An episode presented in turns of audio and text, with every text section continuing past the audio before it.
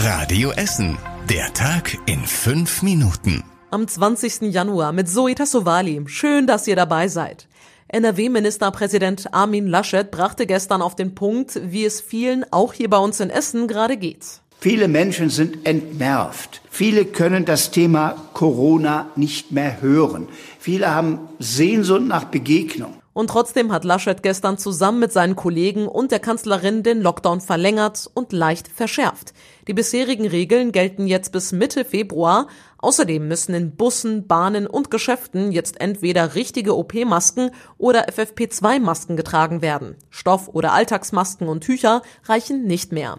Unser Radio Essen Stadtreporter hat hier in der Innenstadt euch mal gefragt, was ihr darüber denkt. Finde ich gut. Ich muss ganz ehrlich sagen, man schützt sich und andere und äh, vom sozialen Gedanken her finde ich, ist das schon in Ordnung. Ähm, ja, also ich finde das auch gut, weil man halt gerade sich und auch andere Leute schützt. Da kostet das Stück 4, 5 Euro und ich glaube, das wäre für einen durchschnittlichen Verdiener echt ein Luxusartikel. ich finde es äh, okay, aber dann müssen sie auch kostengünstig oder umsonst angeboten werden. Kostenlos eigentlich, ja. Vergünstigungen für solche Masken gibt es bisher nur für ältere und vorerkrankte Menschen. Weitere sind bisher nicht in Sicht. Viele Betrüger versuchen außerdem gerade Geld mit oder durch FFP2 oder OP-Masken zu machen.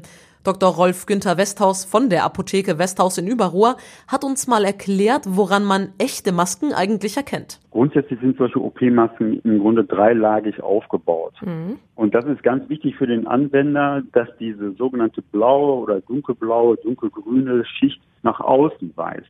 Ab wann diese neue Maskenpflicht gilt, ist noch nicht so genau klar. Die neue Corona-Schutzverordnung für Nordrhein-Westfalen wird es wohl erst im Laufe der Woche bis zum 22. Januar geben. Gelten soll die Maskenpflicht dann offenbar erst ab dem 25. Januar. Viele Essen-Amerikaner können jetzt endlich aufatmen, denn Joe Biden ist ganz offiziell der 46. Präsident der Vereinigten Staaten. Die Amerikaner hier bei uns in Essen hoffen jetzt auf eine bessere Zukunft, zum Beispiel auch Sharon Cardona eins seiner Themen ist ja auch ganz groß, das Studentendarlehen ähm, wieder rückgängig zu machen beziehungsweise studentenfreundlicher zu gestalten. Und das ist natürlich für uns aktuell sehr ähm, sehr im Thema momentan, weil wir selber noch äh, abbezahlen. Und da freuen wir uns natürlich sehr drüber. Der jetzt frühere Präsident Trump hatte das Weiße Haus übrigens und auch Washington früher verlassen, denn er wollte nicht bei der Amtseinführung Bidens dabei sein. Hier in Essen gibt es ab sofort einen Impfstopp. Der Impfstoffhersteller BioNTech hat nämlich Lieferprobleme. Deswegen gibt es bis Februar keine Erstimpfungen in Krankenhäusern und Altenheimen mehr. Jetzt muss die Stadt alle Impftermine für diesen Monat verschieben. Menschen, die schon einmal geimpft wurden, bekommen aber auf jeden Fall die zweite Impfung. Dafür hat die Stadt genug Impfstoff übrig. Auch das Impfzentrum bei uns in Rüttenscheid macht deshalb eine Woche später auf, am 8. Februar. Die Anmeldung dafür soll aber wie geplant am Montag starten. Es gibt weitere Details nach der illegalen Corona-Party am Baldeneysee. Fußballprofi Embolo von Borussia Mönchengladbach soll laut Polizei über ein Dach vor den Beamten geflohen sein. Das würde bedeuten, dass Embolo doch auf der Party gewesen war.